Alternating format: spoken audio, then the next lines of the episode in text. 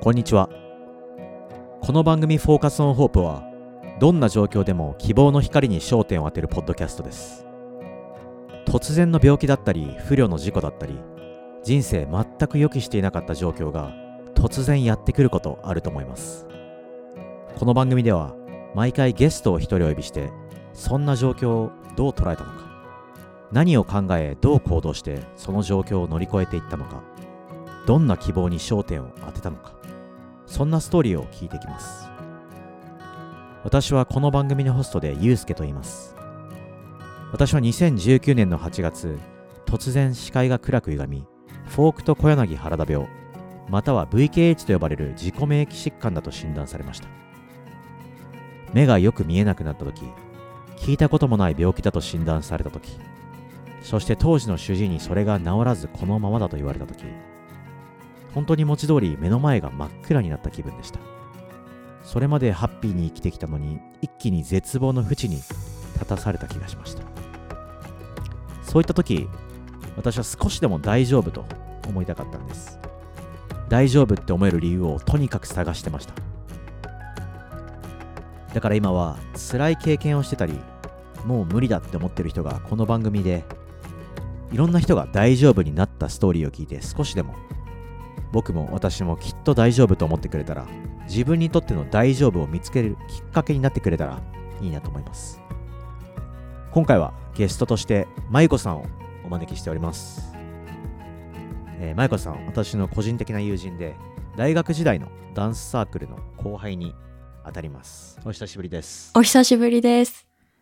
えー、まゆこははい。ね当時はストリートダンスの、まあこれサークルだったんですけど、自分はブレイクダンスで、はい。マイコはハウス。ハウスス。うん。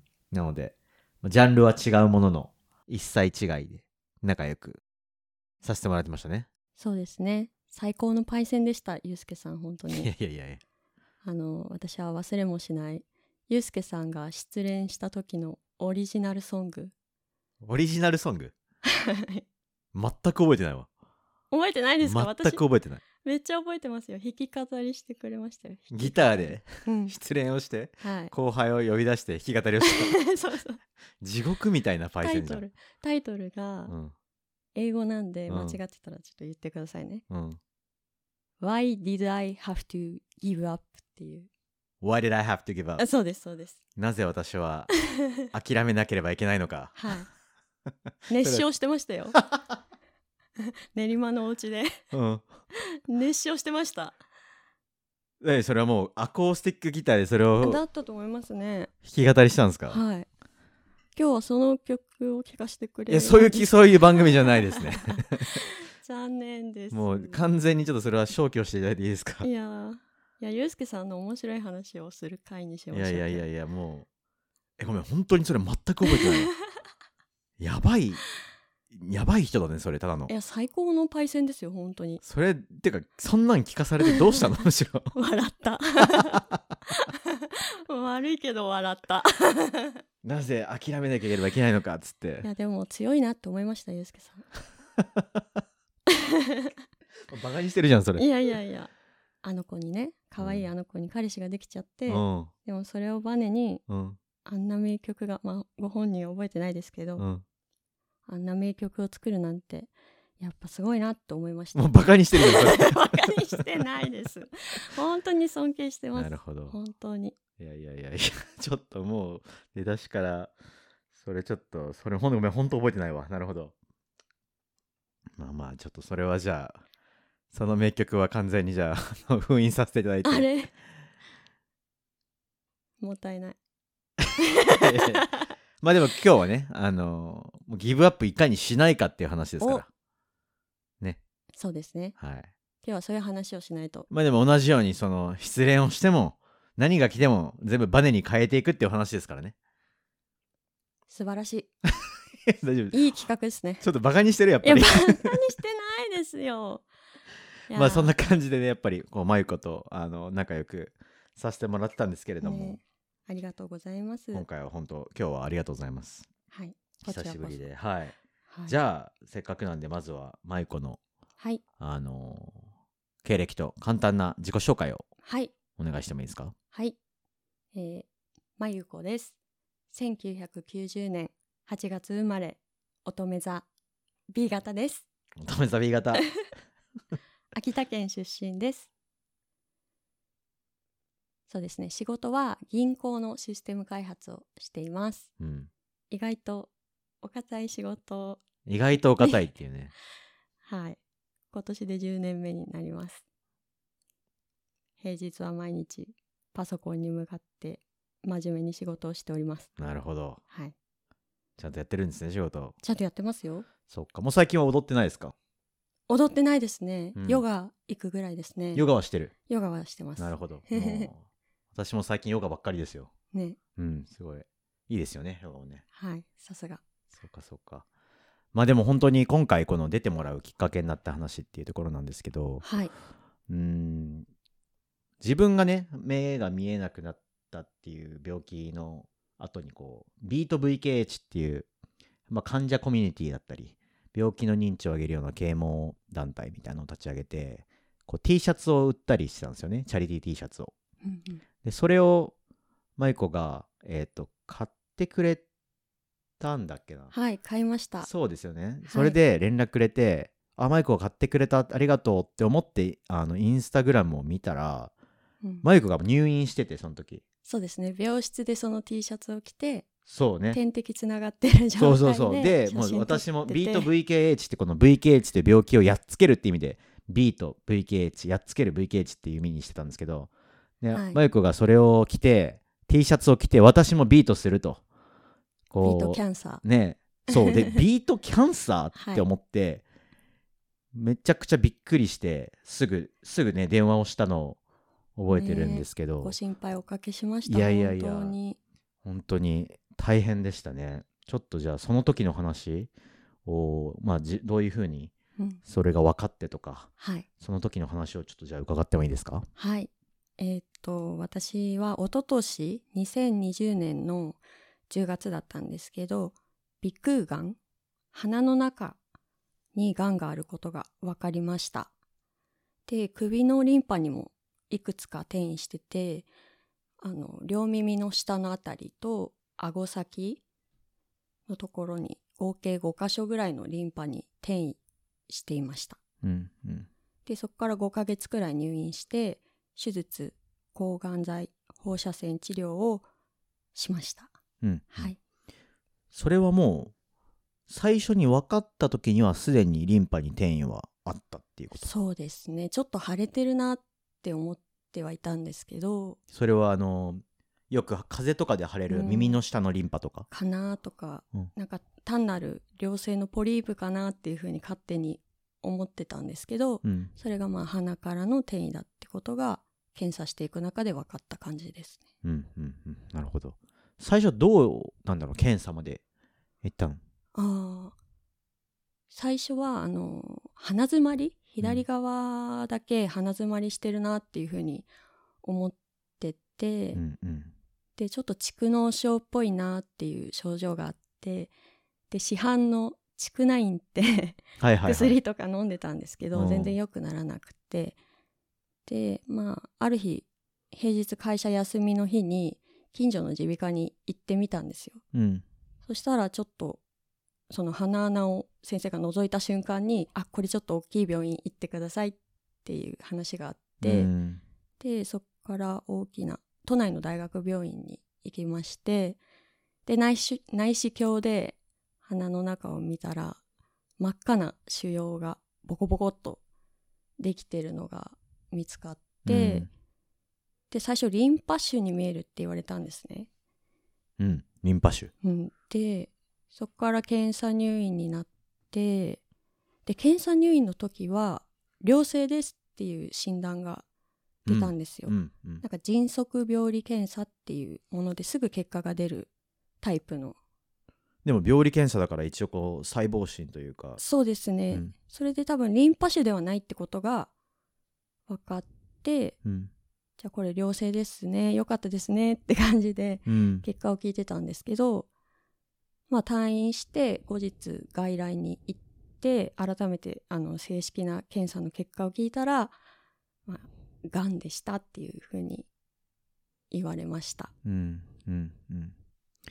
なるほどねえびっくりしました本当に。なんか一回良性ですって言われてあやったよかったって思いながらなんていうんですか完全に油断した気持ちで一人で普通に外来に行ったらがんですみたいな。もうだってもうがんではないからよかった大丈夫ってところからねノーガードで行ったわけだもんねそうれなんですよ。なるほど。それはどんどんな受けどう受け止めたんだそれをそのニュースは。その時って。どうも受け取れ受け取ったんですかね？とかね、まあちょっとよくわかんないこと言っちゃった。うんうん。とりあえずなんなんですかね？もう寝耳に水状態だったのでうん。先生のあのその後治療の説明が続いたんですよ。うんうん。まあ、治せない病気ではないですからねっていうふうに言われて、うん。まあ、手術の説明とか、まあ、この後のより詳しい検査の説明とかがあったんですけどうん。なんとかかろうじてその説明を聞くのが精一杯って感じでしたね。もう頭真っ白だよね。頭真っ白でした。全然入ってこないよね。そうですね。なんかそっかそっか。そのなんだろうな。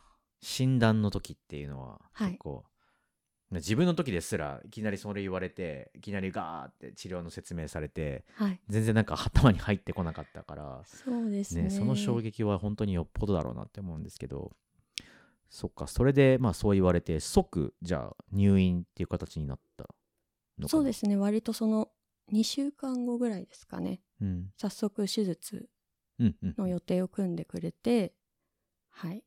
手術しましたね。ハロウィンの夜に。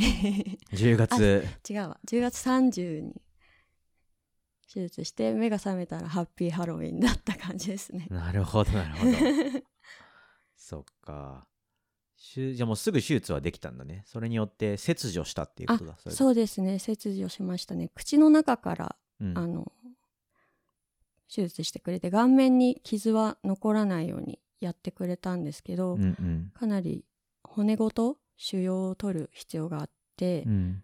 まあ、顔が変わっちゃうかもっていう説明もあったりとかはいはいはしてすごい怖かったですね。大した顔じゃないんですけど 本当に大した顔じゃないんですけどやっぱ顔が変わるかもっていう話をされるとうん。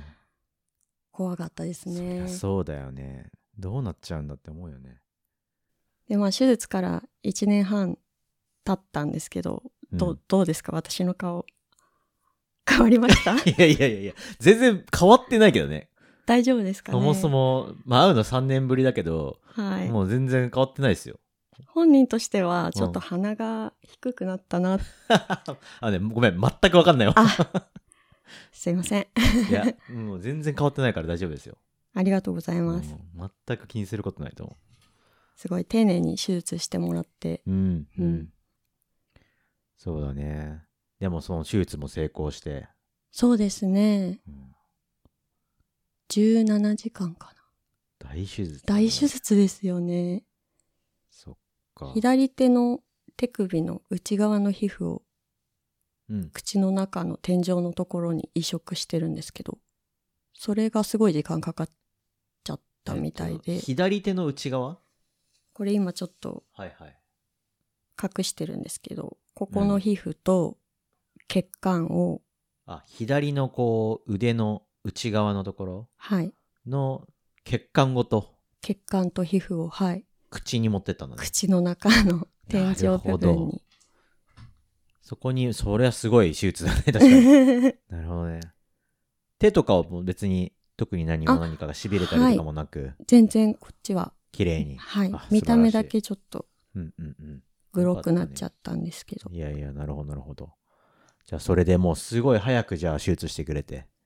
そうですね分かって。てからすぐ2週間後ぐらいに手術してはいうん。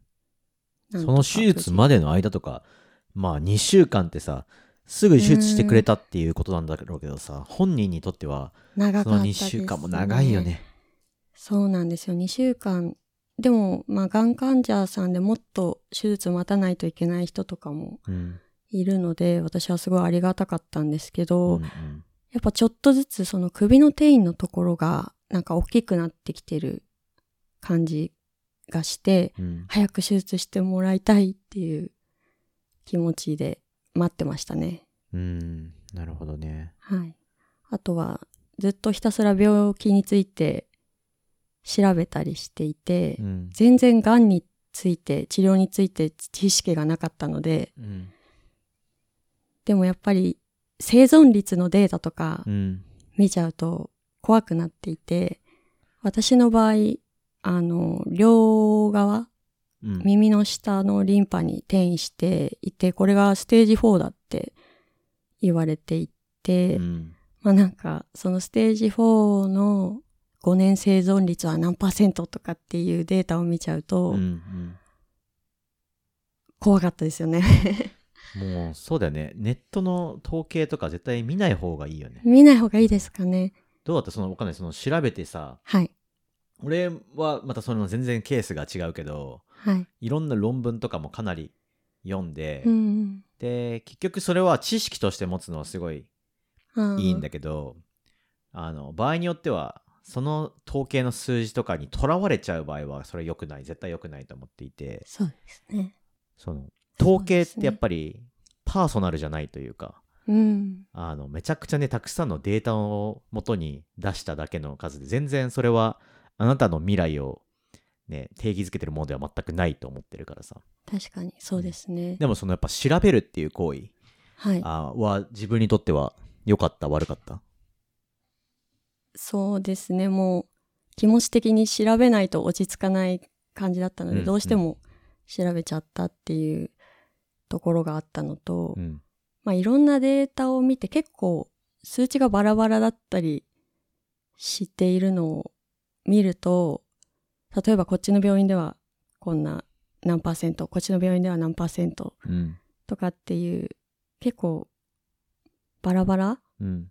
だっていうのを見て、なんていうんですかね、やっぱ一概に言えるものではないんだなっていうのが分かったというか、うん私は治るっていううん。ふうに言い聞かせるしかないと思えたのと、うん。まああと、そうですね、もっと調べていくにあたって、実際に私と同じ鼻腔がんの人うん。のインスタのアカウントを見つけて、その人は5年くらい前に治療を完了してて、今元気にされているんですけど、うんうん。なんかその治療の内容を見たりとか、考え方についてを見たりして、すごく元気づけられたんですね。私もこういう風に直したいっていう前向きな気持ちになれたので、そういう、あの、ありがたい投稿に出会えたっていうのは良かったなと思っています。うんいやーでも治ってる先輩の闘病記とかめちゃくちゃはい。ね、励みになるよね、めちゃくちゃすがるように読みましたね。うんそういう意味で調べるっていうのは確かに本当にはい。いいですよね。宝探しみたいになるよね、ああ、うん。いいですね。なんかわかります。自分もその見えるようになった。でも完璧に見えるようになったっていうところまで回復した先輩患者のうーん。闘病記とか。もうなんだろうそれを何個それがあったかとかもなんかうんノートに書いたりとかあ、すごい。宝のようにねそういうのを扱ってたりした覚えがある、うねん、確かに確かにそっかそうですね。同じ境遇の人からもらえる、その、パワーってありますよね。うん、そういうのを見てやっぱさっき、まあ、はい私は治るっていうふうに言ってたけど、そういうふうにはい。信じるられるようになったっていう感じなのかな、うん、そのそれを見てそうですね。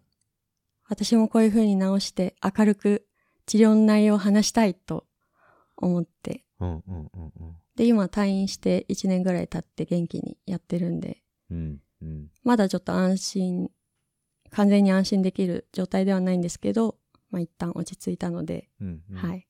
なるほどなるほどこの素敵な企画に参加させていただくことにしました。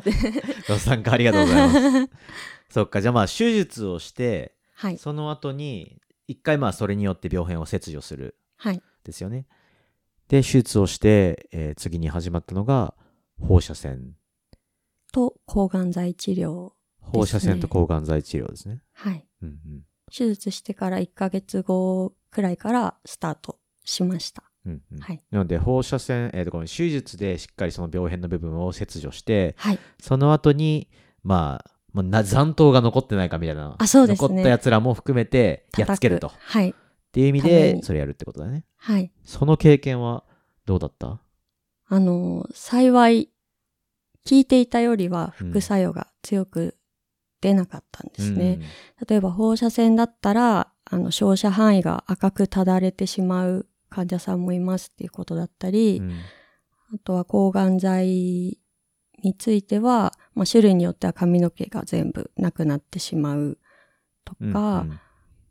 あとは専門って言ってこう意識が朦朧としてしまうような症状が出る方もいるっていうことは聞いてたんですけど、うん幸い私はそれらの副作用が割と弱かったうんうんので、ありがたかったなと思いました、ね。髪も全然あ、そうですね。結局使った抗がん剤の種類はうん髪の毛がなくならないタイプだったので、はいじゃあ副作用もほとんどなくそうですね。あの、最新の強い吐き気止めも、あの、はいはいはい。投与してもらってたので、ほとんど、二日酔いみたいな吐き気の日はありましたけど、うん。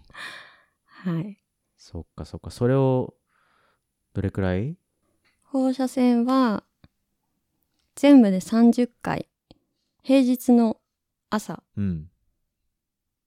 あの、10分ぐらいなんですけど、あなるほどなるほど、はい。それえ毎日？じゃないの？平日毎朝、あ毎朝病院に行って、あの、あ、入院中なんで、ああそういうことか。そう、毎朝、放射線科に呼ばれたら行って、おじゃあ1はようございます。間ってこと？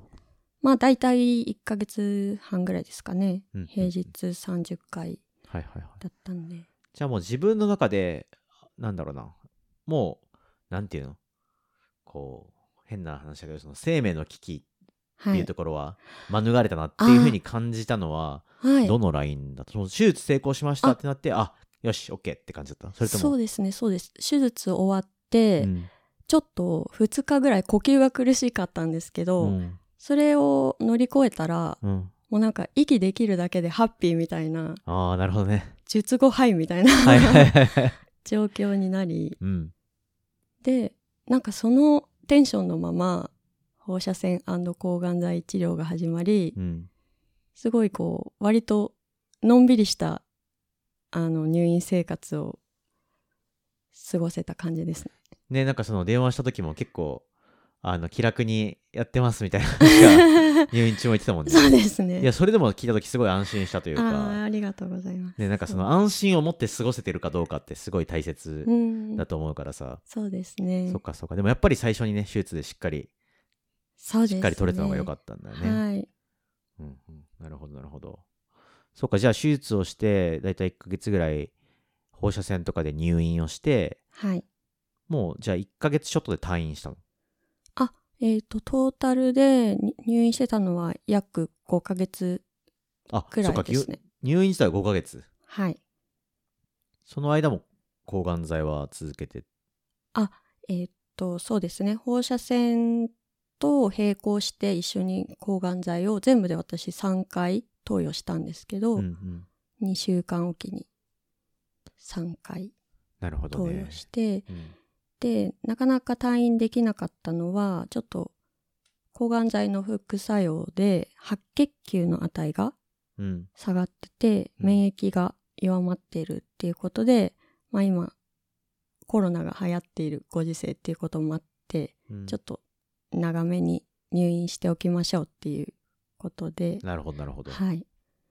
なので、手術が10月末で、その後1ヶ月、手術の傷を治して、そこから放射線抗がん剤治療をして、で白血球の値が上昇するのを待って、で、退院したんで、全部で5ヶ月弱でした。うんうんはい。なるほどなるほどその時のなんていうのかな心境の変化とかってどんな感じだったの？心境の変化まず最初にさ診断されてさはい。もうえ？って感じになったわけじゃない、はい、そうですね。それからいろいろ調べたりしてすごい不安になるじゃんそのさっき言った生存率だとかも含めて、そうですね。でそこからまあでもね2週間で手術をやってもらえてはい成功して、はい。そこで一回こう安心をするわけだよね、しました。はい。その後こうね放射線とかさ抗がん剤とか人生で初めてのいろんな経験があって、そうですね。その時のこの心境の変化とかってすごいどうだったんだろうと思ってうーん、でも、想像していたより治療がしんどくはなかったので、なんかすごい、私すごい乗り越えたみたいな、うん強くなったみたいなうんうん 気持ちでしたね。精神的に成長できたっていう感覚がうん。ありましたね。うん。でもなんか今普通に日常を取り戻してう、んうん。で、いろいろ強くなった私を見てもらいたいみたいな気持ちで、まあ仕事をしてるんですけど、全然、なんて言うんですかね。まあ相変わらず小心者だし、うん。仕事では失敗するし、全然強くなってないなって思います。なるほど でもある意味ねそれが前と同じ日常というかあ、そうですね。当たり前の日常に戻ったっていう感じなのかなそうですね。うん、それはいいことだよねある意味ねはい。やっと落ち着いてきた感じですか？そうですね。たまになんか入院生活に戻りたいと思う時とあか、本当に、なんか仕事が忙しすぎて、うん、なんか入院してた時の方が、のんびりいい暮らししてたなとかそれね思っちゃったり。それめっちゃでもちょっとね分かるとこあるあ、わわかります？うん、あの自分もさこう目があんま見えてなかった時ってはい。仕事もせずにこう本当に実家でひたすら治療するっていう期間があったんだけど、あ、はい。その時は本当に毎日不安な毎日ではあったものの同時にすごくなんか安らかな時期もあって。そうですよね。うん。いい休憩っていうか。そうだね。一旦ちょっと気持ちの面で落ち着きを取り戻した後はあとはもう自分は休んでまた上昇するだけだみたいな時はある意味すごくあの安らかな気持ちになれててそね。の安らかさとかっていうのはなんか懐かしい気持ちになったりするかな、うん。意外と入院でいい時間も過ごせるんだなっていううのを。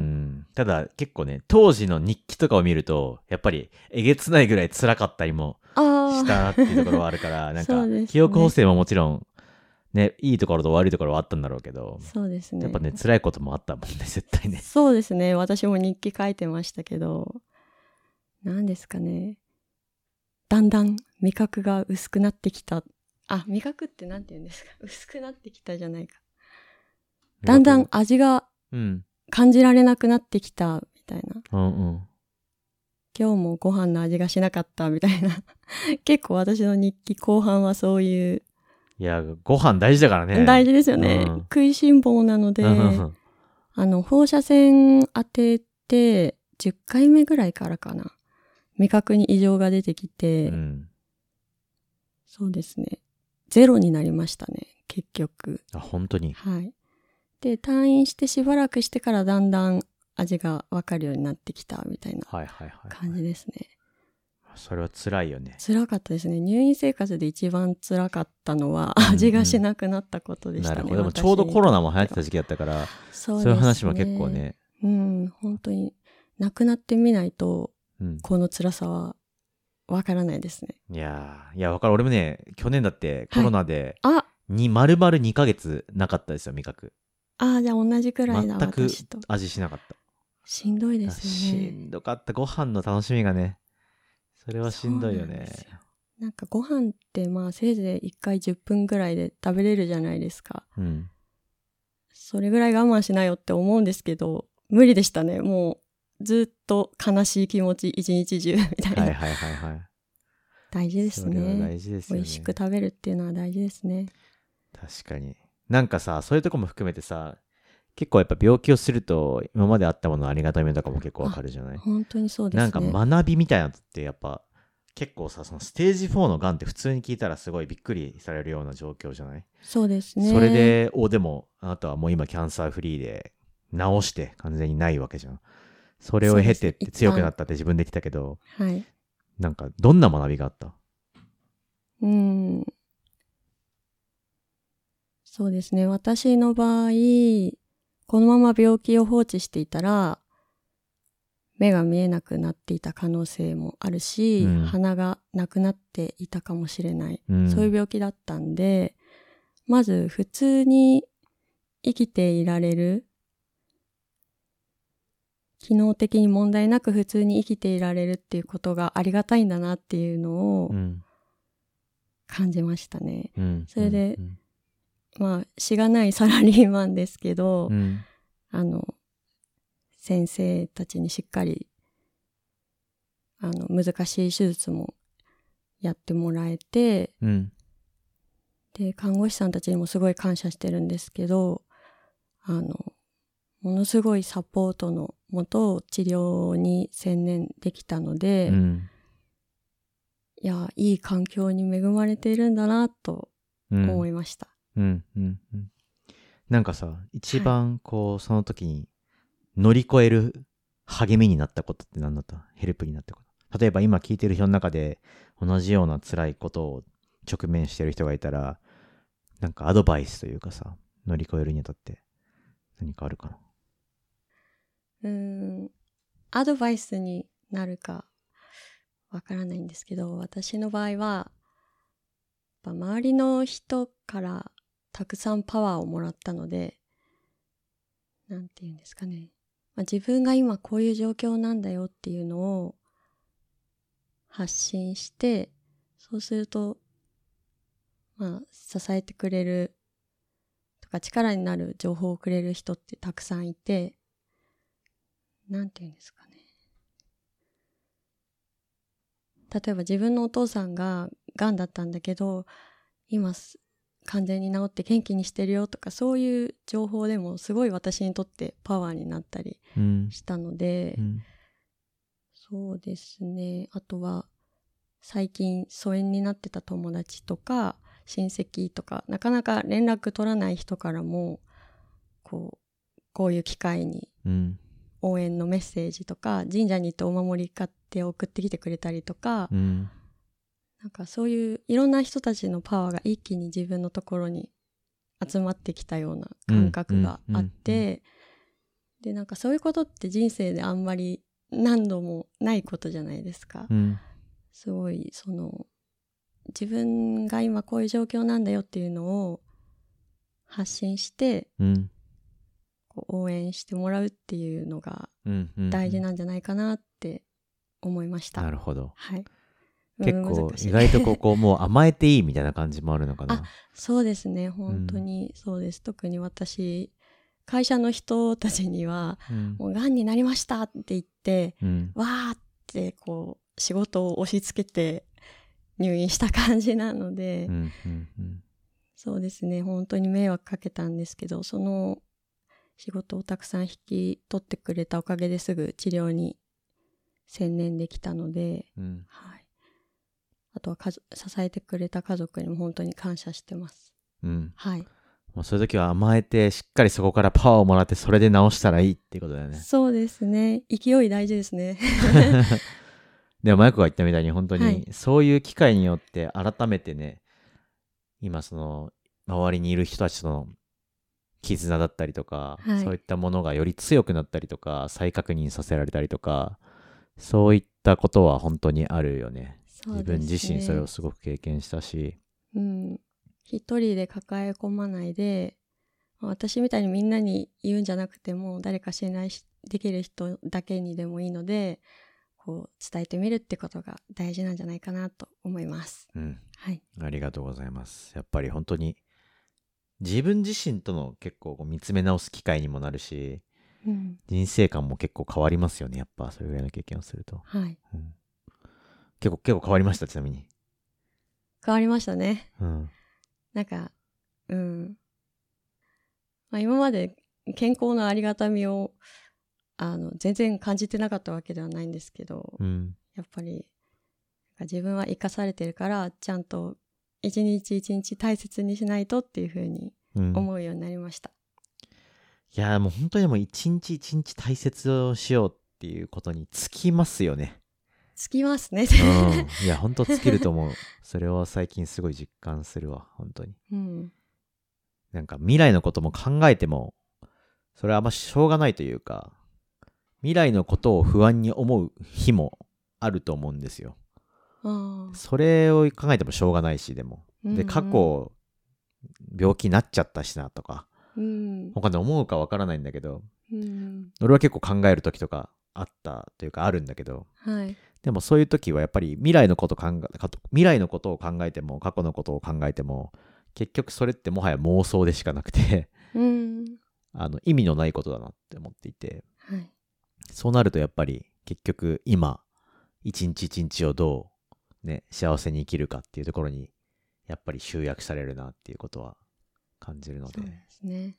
本当その通りですね。はい。ありがとうございます。こちらこそありがとうございます。でも本当に良かったです。あ良の、こうやって治ってね、はい。うんうん、この先もまた、もう完全にまだ検査とかあっても、はい。ね、先週末も検査があったばっかだけど、もう大丈夫で、はい。このまま完璧にはい。乗り切ってはい。いきましょう。はい。じゃあちょっともういつもこれ聞いてるんですけど、最後に、まあ、まゆこのはい。こう絶望の乗り越え方というか、辛い時の乗り越え方としてのメッセージ、一番伝えたいメッセージを、再度伺ってもいいですか？周りの人の力を借りる一人で抱え込まないっていうことですね。うん、うん。そして絶対に乗り越えられると信じる気持ち。これが大事です。大事ですね。それからまあ体の不調があったらすぐ病院に行きましょうっていうのを正直一番伝えたいですね、うん。私の場合は鼻づまりを放置していて、うん。まさかのそこからがんが見つかるっていううん。状況だったんでうん。であとちょっと遅かったら首より下うん五臓六腑の方にも転移してたかもしれないのでうん。うん本当早めに病院に行くっていうのは大事だなって思いましたうん。異変を感じたらすぐはい病院。なかなか病院行くのってめんどくさいじゃないですか、うん。平日しかやってないことが多いし、うん。うん。ねでもしっかり自分の体を大事にして後からもっとめんどくさいことになってしまうかもしれないので、うんうんはいなかなかね忙しいし他の予定も入れちゃうし面倒くさいかもしれませんが早めに病院に行くってことは本当に大事だなっていうのを実感しました。うん。それでね、早くに分かったらちゃんと、そう。こうやってね、はい。あなたみたいに大丈夫になるからね。そうですよ、うんはい。了解です。他にありますか？あの、まあ、ゆうすけさんがいかに最高なパイセンかっていうのを 伝えたいんですけどね。それは大丈夫です。え、ダメですか？なんか 何を言いたいんですかそれは。まあ、ゆうすけさんは、まあ、エンターテイナーですよね、本当に。もう本当に尊敬している先輩で、こうやって活動をしているのもすごいと思うし、なかなか、なんていうんですかね、私退院して1年経ってみて、結構病気のことをもう過去にしちゃってて、うん。まあ毎日なんやかんや忙しいし、あまり振り返る時間とかも最近はなくなっていたんですけど、うん。まあこういう活動をしているゆうすけさん、すごいなと思いますよ。ありがとうございまうす。ん。でも、ね、はい。ある意味そうやって貴重な経験をマイクはしてるわけで、そこからさ、さらに治るって信じて、治してって、あなたが読んださ、その先輩の闘病期で励みをもらったみたいに、すごいパワフルなメッセージを持った経験だと思うんだよね。だからこうやってまゆこの話を聞いて、はい。聞いた人の中でまた同じように励みになる人も絶対本当ですか？いると思うし。随分珍しいところにがんができたので、あんまり参考にならないかもしれないんですけど、入院中の写真を使ってインスタグラムに治療の様子とかを上げているので、今日分かりにくかったところは、インスタを見ていただけると嬉しいです。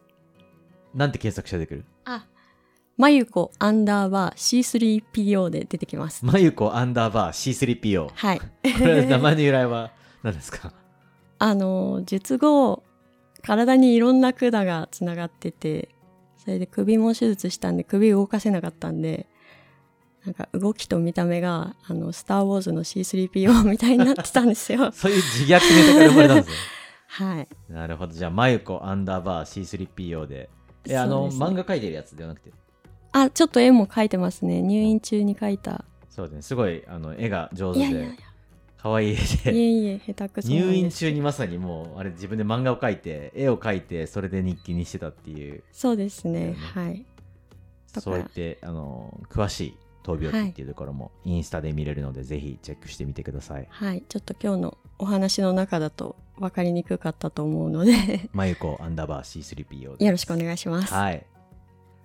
それでは、本日はありがとうございました。ありがとうございました。これからもお互いね、健康で元気でやっていきましょう。はい。頑張りましょう。頑張りましょう。じゃあ、今回のゲストはまゆこさんでした。ありがとうございました。ありがとうございます。じゃあ、フォーカスオンホープでは、あの、これからもね、引き続き、いろんな方をゲストとして招いて、大丈夫になったストーリーっていうのを集めていけたらと思いますので、これからもご視聴よろしくお願いします。本日はどうもありがとうございました。さようなら。